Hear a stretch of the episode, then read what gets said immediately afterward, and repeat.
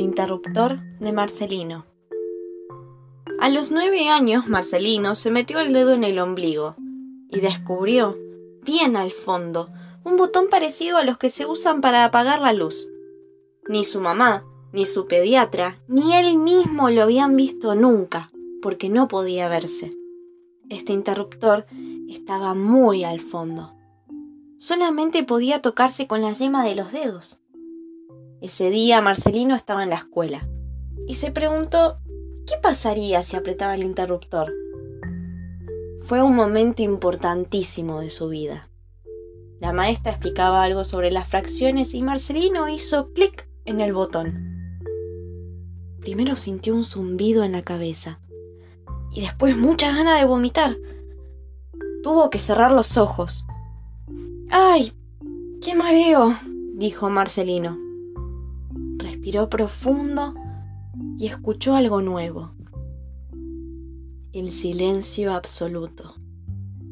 Le dio tanto miedo la ausencia de ruido que abrió los ojos rápido, y lo que vio fue increíble. Nadie se movía en todo el salón. La maestra, los chicos, todos estaban congelados igual que en un video en pausa. A la señorita Inés le había quedado la boca abierta y miraba al frente. Los árboles de la ventana tenían las ramas quietas. El polvillo de las tizas flotaba sin moverse y sus amigos parecían estatuas. Tocó con la mano a Leandro, su compañero de adelante, y le pareció que su espalda era de mármol. Lo quiso empujar un poco y fue imposible. Todos parecían clavados al suelo. Marcelino se asustó. Señorita Inés, ¿qué está pasando? Preguntó, y su propia voz rebotó por las paredes del colegio. Miró para todas partes sin saber qué hacer y de golpe se le empezaron a llenar los ojos de lágrimas. Era una mezcla de miedo y, y culpa, porque pensaba que había roto algo y que todos estaban muertos.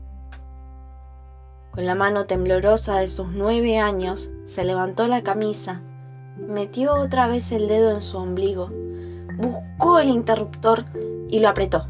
¡Clac! Fue instantáneo. La maestra volvió a hablar y a moverse. Los ruidos de la calle entraron por la ventana.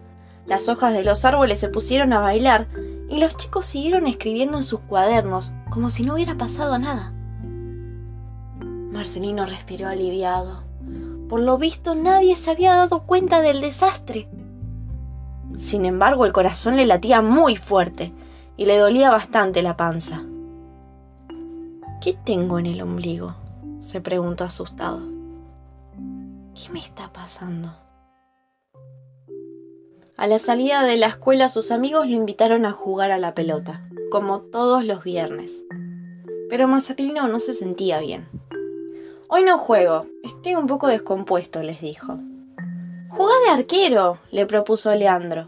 Así no corres. Marcelino era espantoso en el arco, pero aceptó porque no tenía ganas de volver temprano a su casa. Se quedó quieto debajo de los tres palos, toqueteándose el ombligo y sin prestarle atención a ninguna jugada. En el primer avance, un rival astuto pateó desde lejos, porque vio a Marcelino en la luna, y la pelota voló por el aire.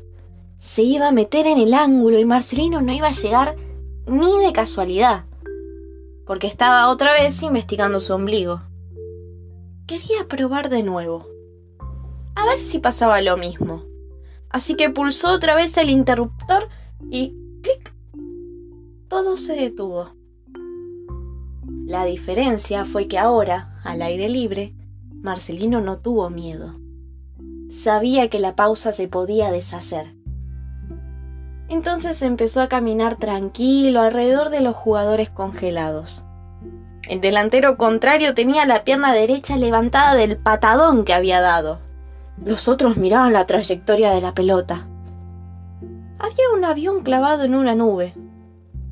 Una arena se había quedado en la mitad de un tobogán de la placita. Y él era el único que podía moverse alrededor de las cosas quietas. El silencio era de verdad impresionante. como si el mundo estuviera dentro de un frasco y todos los gorriones se hubieran quedado mudos. Le volvió a doler un poco la panza, pero miró el cielo y respiró feliz, porque ya no sentía miedo.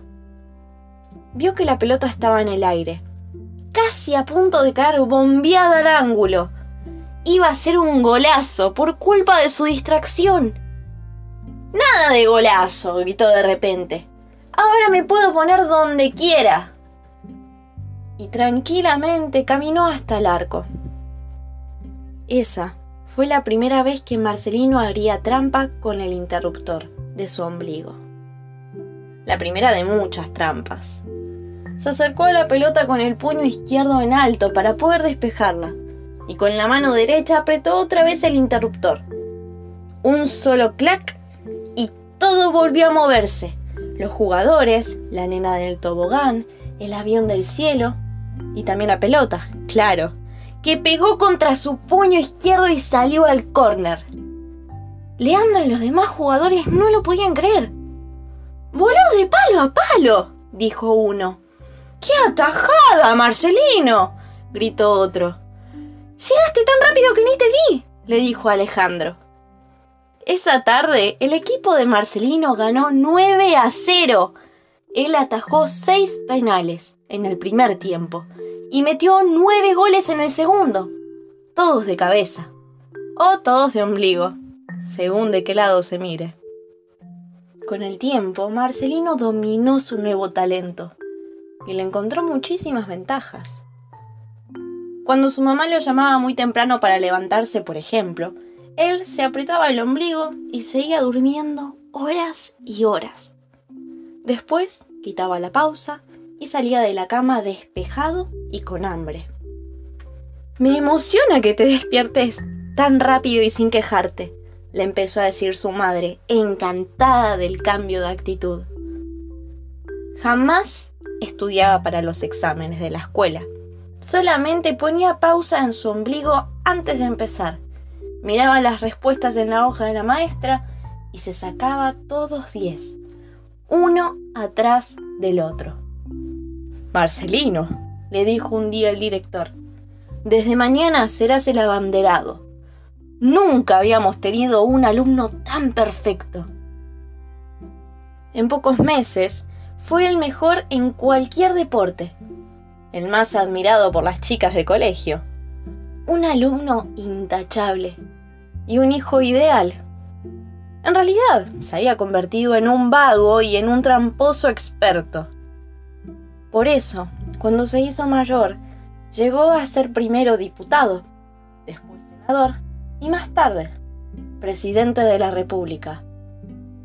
Un día, ya de viejo y eternizado en el poder, se tocó el ombligo y dejó a su país en pausa durante varios años. Cuando los habitantes despertaron, Marcelino había desaparecido para siempre. Hernán Cassiari, el interruptor de Marcelino.